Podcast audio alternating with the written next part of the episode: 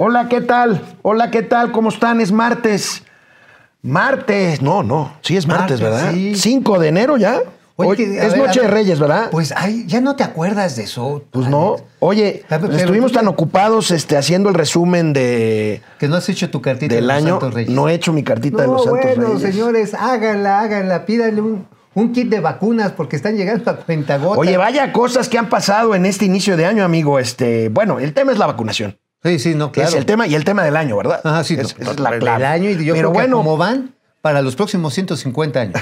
pero, pero bueno, el apagón en el CFE, en, en la CFE, que 10 millones de personas eh, afectadas y resultó De ser usuarios. De usuarios. Ah, porque si ya los son Sí. los que tienen el registro, pero si lo multiplicas por las familias que estaban. Tres o cuatro o cinco. No, sí, deben ser unas 25, 30 millones de personas. Oye, y fue un pastizal que se quemó. un pastizal neoliberal, un esto, un pastizal neoliberal. Oye, este, bueno, pues una, una mala noticia, nuestro pésame a la querida amiga Mari Carmen Cortés, colega, periodista, columnista, amiga muy querida nuestra de muchos años, de toda la vida por la muerte de su madre, Lucía, Lucía Mateos. Un abrazo, Mari Carmen. Te Estamos contigo. mucho, estamos contigo. Y bueno, pues eh, terminamos eh, la revisión anual y empezamos ya con este año, la cuesta de enero, amigo. Híjole. El año no se ve... ¿La de- cuesta o te acuestan? No, la no, cuesta porque sí está, híjoles, está rudísimo. Pero eso sí, no va a haber nuevos impuestos, nada más se van a actualizar. Ay, ay, Empezamos. ay. Esto es Momento Financiero. El espacio en el que todos podemos hablar. balanza comercial, Inflación, Oye, tasas de interés, este- momento financiero, el análisis económico más claro, objetivo y divertido de Internet. sin tanto choro. Sí, Y como les gusta, peladito y a la boca. ¡Órale! ¡Vamos, réjete bien! Momento financiero. Estamos transmitiendo en vivo desde la Ciudad de México para el canal 76 de Easy y para el canal 168 de Total Play. Aquí con mucho gusto, momento financiero, economía, negocio y finanzas para que todo el mundo las entendamos. Pues el año, el año, Mauricio Flores, empieza con un mal dato de empleo. Según las cifras oficiales, 2020 cerramos con 650 mil empleos menos en México. Formales. 650 mil empleos menos formales. Veamos esta gráfica con los últimos años. Ahora, esta cifra dicen los que saben que puede ser de hasta de 800 mil. Así es, 800 mil, porque si es- pesa- empiezas a sumar todos lo- aquellos que quedaron fuera en el cierre de este de diciembre, mira, échale, cerraron Ciudad de México, nos tuvimos que ir a semáforo rojo, Puebla. También tienes que agregarle los cierres parciales de Jalisco y Guanajuato, amigo, pues ya es el 30% del Producto Interno Bruto del Sí, país, ya, ya. el que quedó un poquito más, el que quedó atajado, y esto podría elevar a 800 mil empleos formales. ahí tenemos por, Formales. formales, ahí tenemos por año, amigo, ve la- lo dramático, o sea, en ningún año de los anteriores ¿No? habíamos visto esta caída. Este, aquí dirán que es la pandemia. Pero Eh, es- la pandemia la pandemia lo doble. hizo- lo que hizo la pandemia fue eh, agravar un fenómeno que ya se venía dando. Sí, el fenómeno de la recesión, porque, por ejemplo, hoy se daba a conocer que, por ejemplo, Banco de México reporta que la peor salida de capitales que ha registrado el país en la parte de tenencias de pues, inversionistas en papeles gubernamentales se da en el 2019. 238 mil millones de pesos para Juárez se fueron Sí. y se fueron algo así como 83 mil millones de pesos, pero en el 95. O sea, estamos peor que en el 95 en términos de que los inversionistas ya no le quieren seguir metiendo dinero a los papeles de gobierno.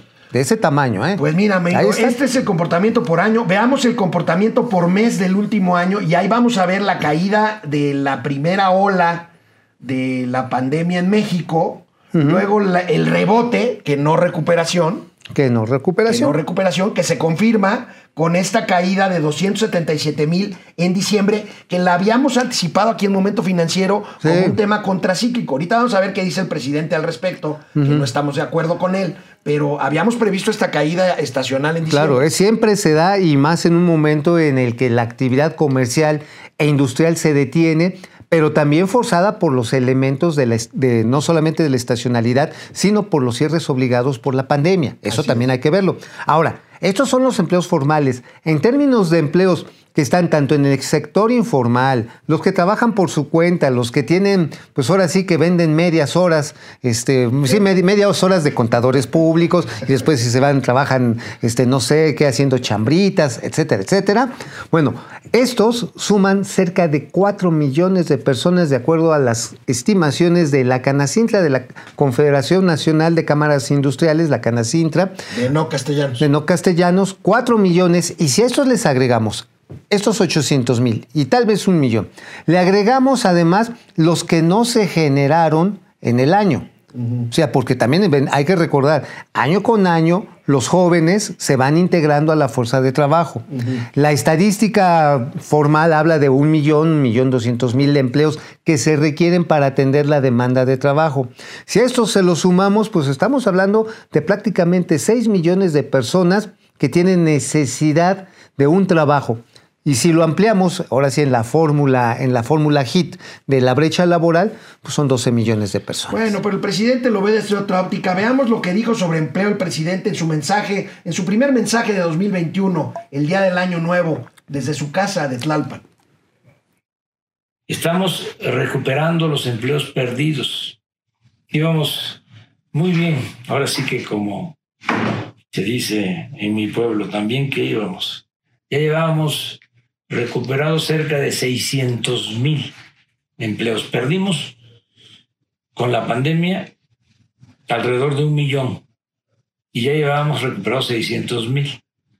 Pero en diciembre, que es un mes atípico, desde que está el famoso outsourcing, la subcontratación, este, se despide a muchos trabajadores inscritos en el Seguro Social para no pagarles prestaciones, para no entregarles aguinaldos. Bueno, y perdimos por ese motivo en diciembre, después de que veníamos mes con mes eh, ganando empleos, perdimos 277 mil, 277 mil eh, eh, empleos. De todas maneras, como ya llevábamos cerca de 600 mil, pues eh, recuperamos 350 mil. Vamos por 650 mil eh, empleos que yo considero los vamos a eh, obtener, se van a generar de enero a marzo de este año. A finales de marzo vamos a estar como antes de la pandemia en cuanto a generación de empleos. Vamos a tener de nuevo inscritos en el Seguro Social a 20 millones 500 mil. Oye, este, a ver, suponiendo sin conceder, como dirían los abogánsters, ¿no? A ver, ok, 270 mil por el maldito perro infeliz asqueroso neoliberal outsourcing. ¿Y los dos millones de empleos que dijo que se iban a generar? Ahora, se ve muy difícil que cumpla el pronóstico de 650 mil empleos de aquí a marzo, amigo. A ver, es que no es por voluntad. No, No, no, no, no, no es voluntad. O sea, si están considerando que prepararse un sándwich, echarse el mañanero, escuchar la mañanera, es un empleo. Ahora- si consideran que un empleo es, no sé qué, ir al mandado, No, no, no. pues no. a lo mejor, pero no es Realmente así. el fenómeno de la pérdida de empleo en diciembre se debe al outsourcing, no, amigo. Tenemos un documento que conseguiste de Talentia MX que argumenta por qué no tiene razón el presidente. Veamos rápidamente este documento. Véanlo. La verdad es que la estacionalidad de diciembre no tiene nada que ver con el outsourcing. Y es más, Siempre ha sido las así. empresas de outsourcing sí pagan aguinaldo. Claro, las que están en, en, en regla siempre lo hacen y aquí lo que estamos viendo es precisamente cuando se detiene el ciclo económico de manera estacional y así sucede. Bueno, regresamos con el tema de la vacunación. Pausa, momento financiero, economía, negocio y finanzas para que todo el mundo les entienda. Recordamos, amigos y amigas del Momento Financiero, que estamos transmitiendo desde Vive TV, Canal 76 de Easy y Mundo Ejecutivo Televisión desde el 168 de Total, de Total Play. Amigo, eh, pues en 2021 hay una palabra clave para definir cómo nos puede ir o cómo no nos puede ir en 2021. Y esa palabra se llama vacunación. Vacunación. Será clave no nada más en México, en todo el mundo. Oye, fíjate que ahí es el tema, bueno, lo han insistido todos los organismos internacionales de salud y financieros. En México el secretario de Hacienda, Arturo Herrera, también lo ha insistido. La vacuna es un pilar fundamental para recuperar la actividad económica, porque la actividad económica moderna, pues se da con la interacción masiva de gente. Sí. Es las plazas comerciales, los cines, los centros, en fin, pero sin las vacunas, híjoles, la verdad es que se ve cuesta arriba que podamos atajar los contagios. Ahora, sí, tenemos que advertirlo, lo que ya habíamos dicho aquí. La, la vacuna no cura. La vacuna previene. Nos vamos a tardar en vacunar a todos. O por lo menos al 70%, que es la meta. Se ve difícil que se logre. Y no es porque uno sea pesimista. ¿Se acuerdan el borlote que hicieron cuando llegaron las primeras 3.000 vacunas? Hoy llegaron otras 53.000 y fueron otra vez tres miembros del gabinete. Eso yo creo que Es pura más allá del show, más allá de lo mediático, hay que ver, estamos vacunando en México 3.000, 4.000 personas diarias. A ese ritmo, pues no vamos a llegar. este. No, yo ya hice el cálculo, amigo. A ver. Es, en 157 años se habrá vacunado a ese ritmo a todos los mexicanos que viven hoy. O sea, supongamos a más algunos que se van a morir en el camino. En 157 años a ese ritmo. Veamos estas cifras de vacunación en diversos países que nos regala vía Twitter Max Rosser, un especialista que cita datos de Our World in Data.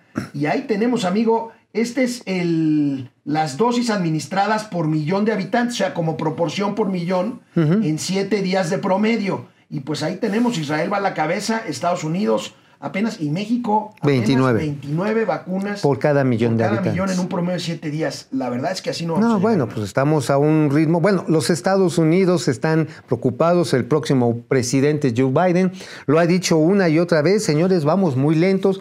En el Reino Unido también, este, el mismísimo este Boris Johnson. Boris Johnson ya el decretó, el- ayer decretó otra vez confinamiento El total en, en- en- en el Reino Unido. El espantapájaros Johnson, le dicen. Santapájaros que ya tuvo COVID. Ya tuvo COVID y ahora sí ya sintió lo que es la de verdad, entonces pues ya le dio Bueno, cosita. Cuando el, ajá.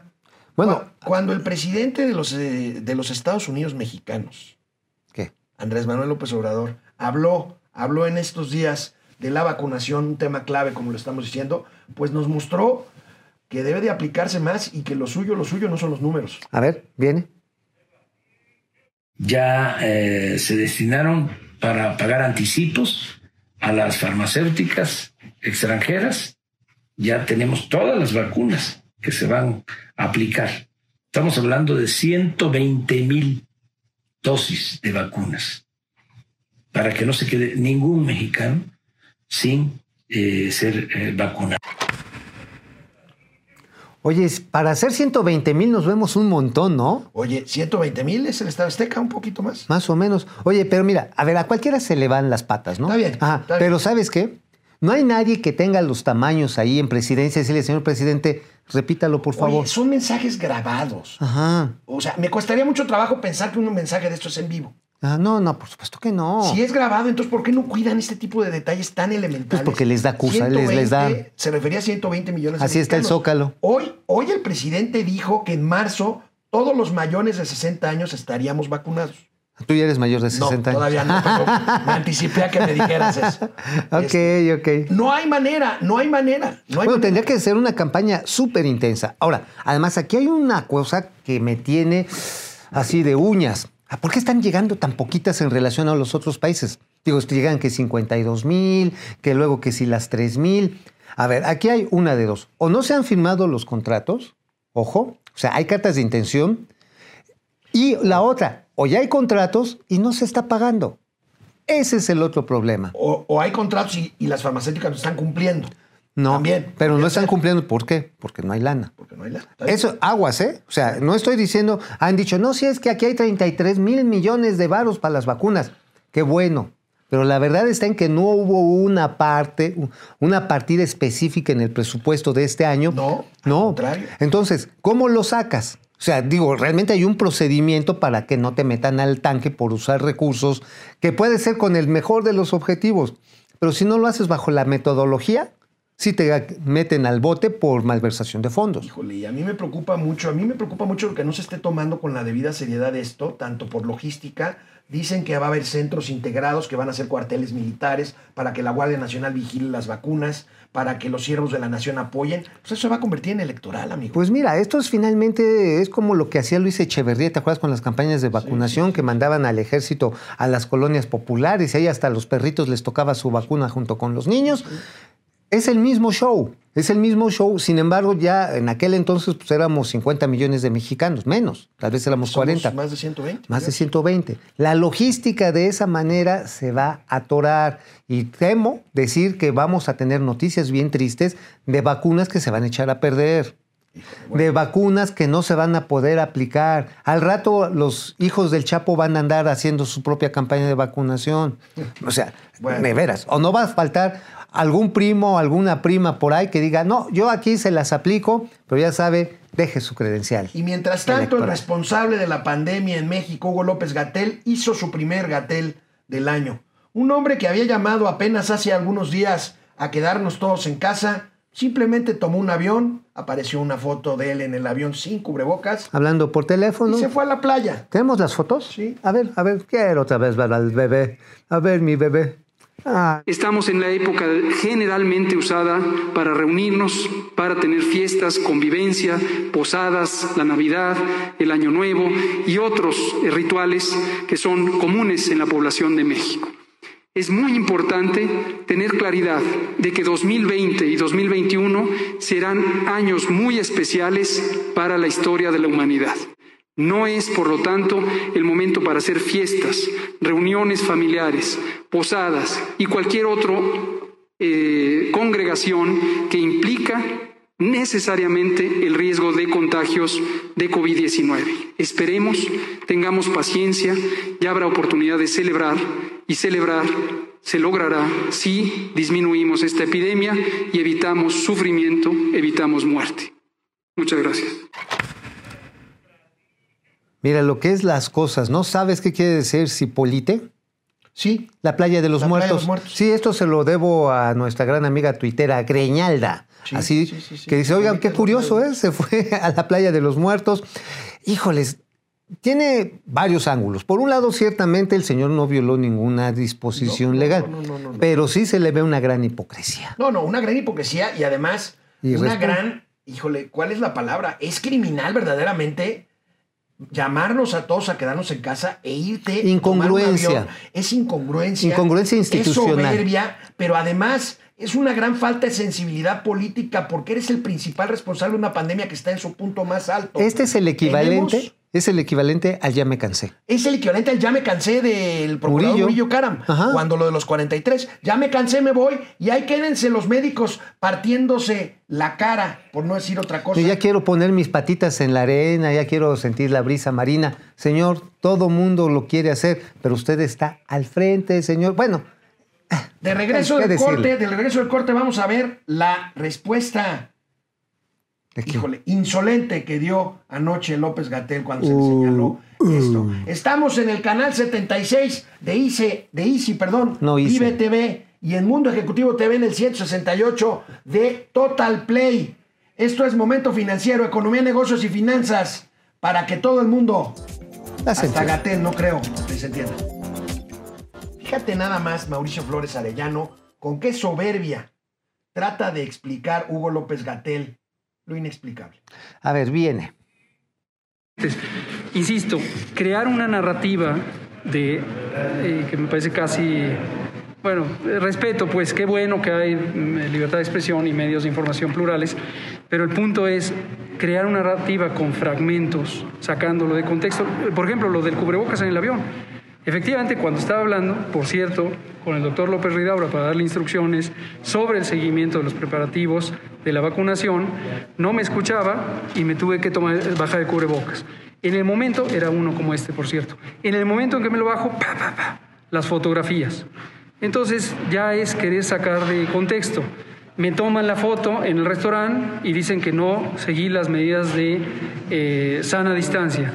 Pues es sacar de contexto, porque habíamos seis en la mesa, estábamos convenientemente a sana distancia, igual que otros de los eh, que estaban en el hotel. Llegué con un cubrebocas, no este, uno verde, que suelo usar a veces, etcétera. Entonces es querer sacar de contexto las cosas. Entonces no, no se echa para abajo, no decirlo. Yo lo que pienso ¿No es, eh, vuelvo a decir, ojalá, ojalá, yo sé que no depende de ustedes, sino de sus editores, ojalá los medios de comunicación estuvieran pensando en cómo le ayudan al pueblo de México a posicionar mensajes que le ayuden a eh, conducirse en esta epidemia. Pero fueron no las crear redes sociales. figuras. Fueron las redes ¿No sociales, doctor. morbo? ¿Morbo de la oposición, de los ataques de los medios tradicionales? No, No, me no, no, no. sorprendería. Fue redes sociales. Le estoy preguntando. Sí. Estoy- Oye, es un alumno avanzado de su jefe, ¿eh? O sea, ya se le está repartiendo, son los malditos medios fifí, liberales, conservadores, enojados porque no hay chayote. Pero como le dice una reportera, señor, fueron las redes sociales los que lo encueraron. Lo encueraron porque, a ver, si no puedes hablar, porque es protocolo en las aerolíneas traer el, Pues cuelgas. el tapa, el, el, el come maíz, la tapas. Y le dices, señor, bajando, me voy a un lugar aislado y le hablo. Punto. Se acabó. Señor, señor López Gatel, el ¿Qué? único fuera de contexto es usted. Señor López Gatel, no nos recomiende a los editores qué hacer, qué poner o qué no poner en un noticiero o en una plana de periódicos. Haga usted su trabajo. No lo ha hecho, ni no lo, va a ha hacer. Ni lo va a hacer. A ver, ¿cuántos muertos van al día de ayer? 127 Oficialmente mil. 127 mil, extraoficialmente llegamos a 300 mil. A 300 mil. O sea, imagínate cuando le llaman el exceso de mortandad. Ok, dice el señor, es que ya me cansé, ya quiero ir a ver con familia. A ver, está diciendo el que se quede en Mira, familia. o sea, no sea ridículo. Es tan altanero y soberbio López Gatel que dice que estamos hurgando en su vida privada. Señor López Gatel, es usted un servidor público. Es usted un servidor público. No sea tan soberbio que piense que se trata de su vida privada. No nos importa su vida privada. Oye, pero por cierto, la chava con la que iba en el, No, en el no, avión. eso no me- eso no, no, no, no. Era con la misma con la que estaba sé, en la playa. Eso no me importa. A mí me parece que eso sí por no el. importa. Es el capitán, el general de un ejército que se retira a descansar en plena batalla definitiva. Oye, pero ¿sabes cuál? Digo, ya, ya, ya no lo pongas tan militar porque este no alcanza esos, eh, ahora sí, esos galardones. Pero la jefa de gobierno de la Ciudad de México, Ah, Claudia le puso Sheinbaum, un. Dijo, nosotros no tomamos vacaciones. Pero Sí, bueno, le puso una Nada más para comparar. Vean este caso de sucedido en Oceanía en el primer pico de la pandemia. Vean este caso, esta noticia eh, que salió por ahí de abril o mayo. Nada más para comparar. Soy un idiota, dice el ministro de Salud de Nueva Zelanda, y presentó su dimisión por quebrar el confinamiento. Y bueno, también renunciaron funcionarios de diversas áreas del gobierno de Canadá porque se fueron a las islas del Caribe, a Caribe. descansar en verano. Doug Ford, ministro de Finanzas, ni siquiera de Salud, Ajá. de Ontario, renunció tras irse de vacaciones. Tras irse de vacaciones, también en Inglaterra, algunos dijeron, señores, pues sí, la estamos regando, no debimos haber mandado mensajes contradictorios. ¿Qué está mandando el señor López Gatell? Ah, pues no le hagan caso eso de quédense Oye, en casa. Tenemos una caricatura maravillosa que hoy publica Chavo del Toro en El Economista A ver. de López Gatel. Ay, la Ay, tenemos en papacito. tanga de tapabocas. Ay, papacito. Allá en Cipolite, porque Cipolite es una de estas playas nudistas en las que puedes andar como llegó uno al mundo sin que te diga nada, así en pelotitas. Y pues aquí se puso correctamente el tapabocas. el Bueno. quédate en tanga. Amigos, se viene un año muy difícil. Se viene un año muy difícil. ¿Cuánto rebotará la economía en 2021? Es una pregunta que nos hacemos aquí en Momento Financiero. Tú estás con un eh, índice de crecimiento, de rebote del PIB de más cerca del 8% y yo más cerca del, no- del No, la 10, no, de la del caída. 10%. La caída La caída, por cierto. la caída Tú estás de- más cerca del menos 8 y yo estoy más cerca del menos 10. Del menos 10. ¿Estamos de Eso acuerdo? del, del 20, en el 2020. En el 2020, sí, el cierre. Ajá, en que el sabremos cierre. a finales de enero. Sí, que tú ya sabes lo que es el cierre, lo no, conoces no, no, muy bien. No, no, no. A ver, señor productor, A ver, primero del el año, cierre, a ver, ¿qué es el cierre? cuando se concluye algo. El primer, el primer Entonces, Mira, el primer acuérdate, acuérdate, acuérdate. El que en pan piensa, hambre tiene. No, no, no.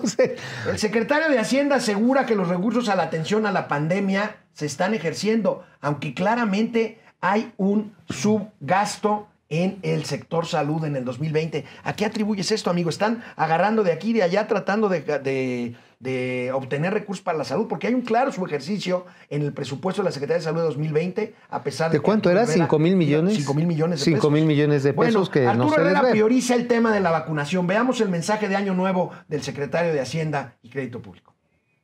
Solamente los lotes que tenemos asegurados para ya para enero nos garantizan que todos los trabajadores, el cerca de millón de trabajadores de las áreas COVID recibirán una vacuna en las próximas semanas. Y después de ellos, el resto de la po- po- población los, los seguirá recibiendo en el orden de qué tanto están expuestos a la vacuna. Primero los adultos mayores y así en, en general. Si todo sale bien y tenemos un reto importante, esta será la campaña de vacunación más ambiciosa y más grande en la historia de nuestro país. En algunos meses seguramente podremos estar regresando a una situación que es, requ- que es mucho más cercana a la normalidad que vivíamos antes. Bueno, pues finalmente el asunto es de dónde se está acopiando el dinero. O sea, el problema está en que la hacienda pública está muy maltratada. La recaudación ha bajado por la obvia recesión económica que vivimos. Por otro lado, ya le rascaron hasta el fondo a la cazuela, con los fideicomisos por todos lados. Con el fondo de estabilización. Se está priorizando el gasto en los programas socioelectorales de este gobierno. Ah, bueno, hablando de socioelectorales, el secretario de Hacienda recordó también, si me permites poner este corte, amigo, A ver, habló también de que este es un año político. a ver, viene. El año 2021 es todavía un año de retos en materia de COVID, pero también es un año extraordinariamente político. Estas son, hay elecciones en 15 estados para gobernadores, hay elecciones para diputados federales, hay elecciones en donde más de 1.900 alcaldes van a ser elegidos. Eh, La, la- la convicción que tenemos nosotros en la Secretaría de Hacienda es que nosotros tenemos que aislar el manejo eh, financiero y fiscal de la vida política, de tal forma que los recursos estén disponibles para todos los mexicanos en la medida que así los necesiten. Esta es la convicción con la que entramos al año nuevo, convencidos de que será un mejor año para todos nosotros. Pues mira, realmente ojalá que sea eso, ¿eh? Ojalá, que se mantenga. Porque la Secretaría de Bienestar pues, está dirigiendo la lana a programas socioelectorales. Las becas para los niños, los viejitos, eh, sembrando vida, escriturando el futuro, todo eso, pues es gasto socioelectoral. Bueno, de regreso del corte vamos a ver lo que dijo el presidente de la República en materia de sus, pues no pronósticos, de su visión de cómo viene el año 2021 en tema económico, financiero. Como anillo al dedo. Como anillo al dedo. Bueno, estamos en el canal 76 de Easy es Vive TV y en el 168 de Total Play Mundo Ejecutivo TV. Gracias por tenernos en su señal y gracias a ustedes por estar aquí con nosotros. Momento financiero. Quédense en Economía, internet. negocio y para que todo el mundo les entienda. Quédense en el internet. Bueno, mira, nada más este, voy a publicar en estos días que estoy de retorno. El desastre que está haciendo la compra consolidada de la UNOPS. ¿Y sabes Ah, qué? eso te iba a de medicamentos. Ahora, déjame decirte, si lo vemos crudamente, ahora sí se privatizó el sistema público de salud, cuando menos en compras. Porque el UNOPS, ojo, no es un organismo público, ¿eh? Se le está dando el tratamiento de una entidad privada. Y es una dependencia de la Organización de las Naciones Lo siento, Unidas. Chairos, otra vez les vieron la cara de tarugos. Bueno, vamos a ver quién más está por aquí. Eh, A ver, quién más anda. eh, Jacob Frías, ¿cómo estás? Aquí Jacob. podemos aplicar también que íbamos bien. Y si ya invitan a Amado para ver cómo se rifan los dos con el tío Mau. Uh, no, hombre, ahora sí que hasta manos les van a faltar, ¿eh? No, no, no, Amado, se lo agradecemos muchísimo. Amado, muchas gracias. aquí. Este, sí, pues sí, te Sí, cubrió, no, cabrón. pues sí, me cubrió su manto protector. Javier Piñón, no nos fastidien comenzando el año con videos de Loco de Palacio. Está bien. Bueno, está bien, vamos a pasar uno de los santos reyes. Paula Pasillas, yo pregunto qué empleadores corren a sus trabajadores de compañías, ¿por qué mejor deberían sancionar esos negocios y ya? Pues simple y sencillamente, pues si no tienes ventas, ¿qué haces? Si echarse un mañanero cuenta como empleo, entonces he estado desempleado desde hace mucho. Dice, no Ay. digo el nombre para no... este, No, no, no, no, lo que me eso sí duele. Laura Ochoa, ¿cuál será la causa de tanta necedad? Queremos pelear con Biden, ahora quieren dar asilos a diestro y siniestra. bueno, te refieres al asilo que Juliana Sánchez. Juliana Sánchez, que, que, que, que, bueno, pues es- no, no tiene sentido. Pues bueno, nada más quieren echarse pleito con el señor Joe Biden. Por cierto, este mañana Donald Trump está convocando a una marcha. O, o bueno, mañana porque mañana se reúne el colegio electoral a ratificar los votos que ya se contaron en cada una de las Oye, amigo, entidades te la lastimó mucho el tapabocas, No, ¿verdad? no me estoy acomodando aquí esto. Sí, el Este, tapabocas. No, no, no. Sí, porque pues, las orejitas te las traes lastimadas. No, no, no, no, no, no. sí. No, no, no. ¿A Y poco no? mañana, y mañana, este, mañana, amigo, se supone que se reúne eso, pero hoy hay elecciones en Georgia, en, en, en Georgia. En Georgia, En Georgia. Georgia, Georgia es este, la- de la ex, ex Unión Soviética. Soviética, es una Hoy hay república elecciones rusa. en Georgia, este, en donde se va a determinar quién de los dos partidos va a tener la mayoría en el Senado. Exactamente. Y entonces, híjoles, ahí Donald Trump está apostando al voto por a la voto. tele, aquí seguimos. Bueno, pues eh, ya que vimos al presidente de la República, más bien al secretario de Hacienda, viendo cómo, cómo se ve, valga la redundancia, el año, el presidente de la República no deja, no deja de mostrar su optimismo. Está no ha acertado a ninguno de sus Pronósticos. de sus pronósticos Pero mira, es como el entrenador de un ¿verdad? equipo de fútbol, te tiene que ir echando porras y decir tú puedes y todo esto. Pero pues una cosa es que te eches porras y otra cosa es que las cosas sucedan. Veamos cómo ve Andrés Manuel López Obrador el inicio de este año y por supuesto todo el año que- que- que resta. Hay signos de recuperación de la economía mexicana y coincidimos con eso. Tenemos elementos para eh, poder afirmar que en estos tres meses, en este primer trimestre, eh, va a crecer la economía y vamos a recuperar empleos que se perdieron. En diciembre se perdieron empleos, pero no por los efectos de la pandemia, no, este, fue solo por eso. Bueno, pues mira, aquí nuevamente está poniendo cuál va a ser su postura en la negociación del outsourcing de, las de la legislación para febrero. Nuevamente va a insistir en cancelarlo. Punto. O sea, chango viejo no aprende maroma nueva. Así para pronto es. No lo quiero, no lo quiero. No me importa que me vaya a meter en una bronca con el Temec. No me importa que el sector privado se ponga de uñas. No me importa que se queden en la calle otras cuatro y medio millones de personas. No le importa. O sea, tiene una narrativa fija, lo va a hacer. Y nos vamos, y lo vamos a lamentar. Oye, Mauricio, las comparaciones, decíamos en el último programa del año, del día 31, decíamos que las comparaciones son odiosas. Pero aquí ten- tengo que hacer una comparación. Veamos el fragmento, un fragmento pequeño del el discurso de Año Nuevo, del mensaje de Año Nuevo de An- Angela Merkel, la canciller alemana, a la población justamente de aquel país, a la población germánica, nada más para ver la diferencia de visión, de mensaje, de empatía y de responsabilidad. Ah, bien. Die Aufgaben, vor die die Pandemie uns stellt, bleiben gewaltig.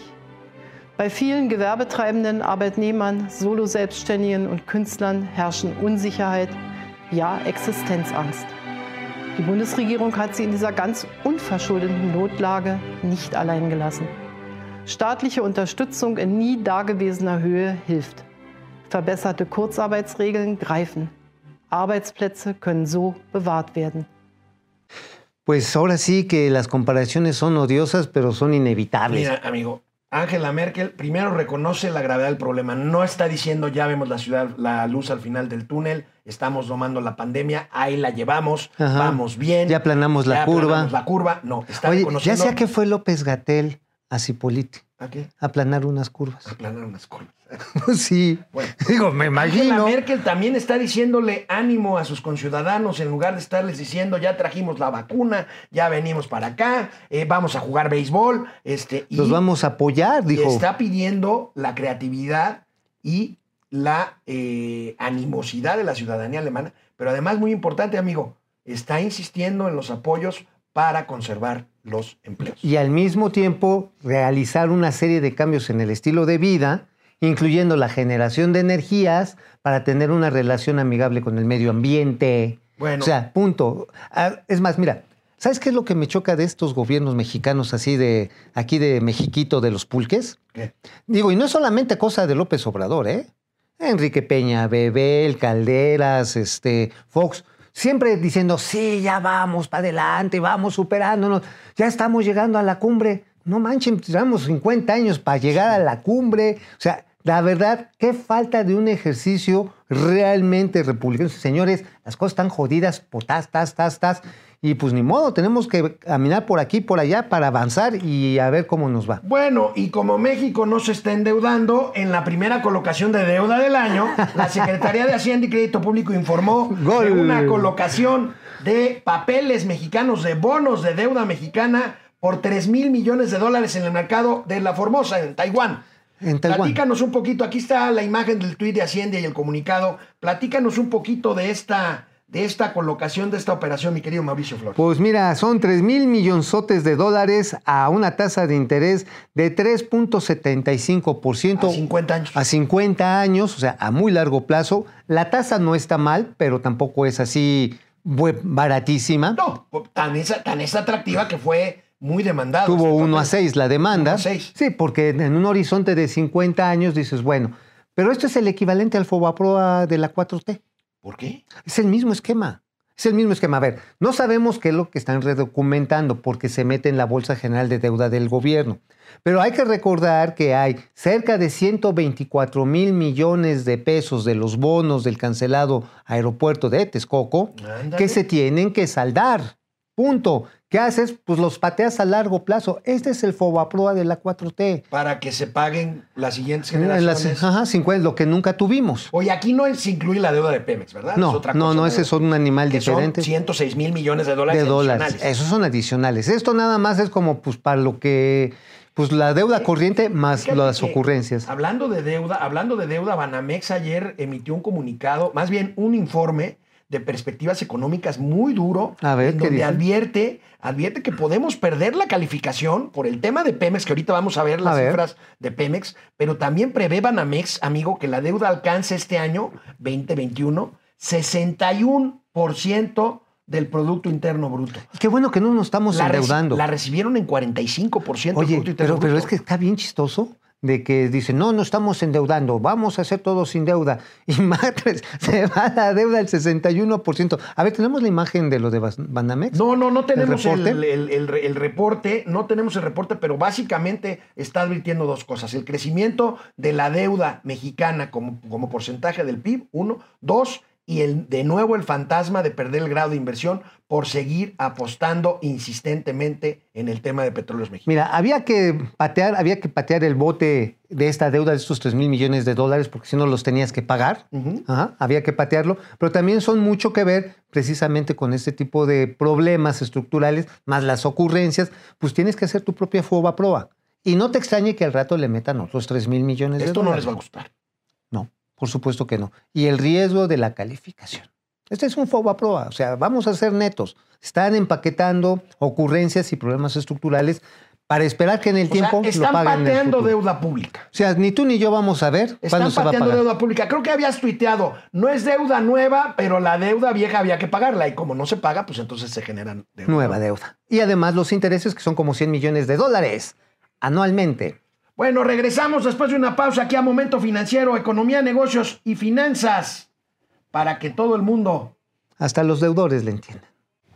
Una de las cosas a las que se refieren los pronósticos no tan optimistas sobre la economía mexicana es Pemex. Veamos la nota principal del periódico El Economista. Ah, qué necedad, qué necedad, amigo.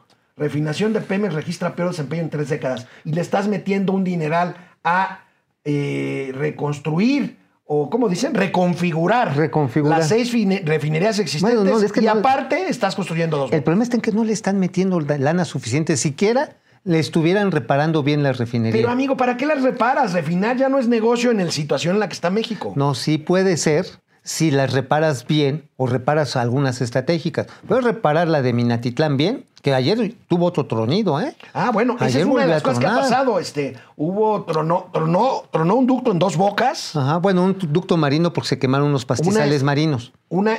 una-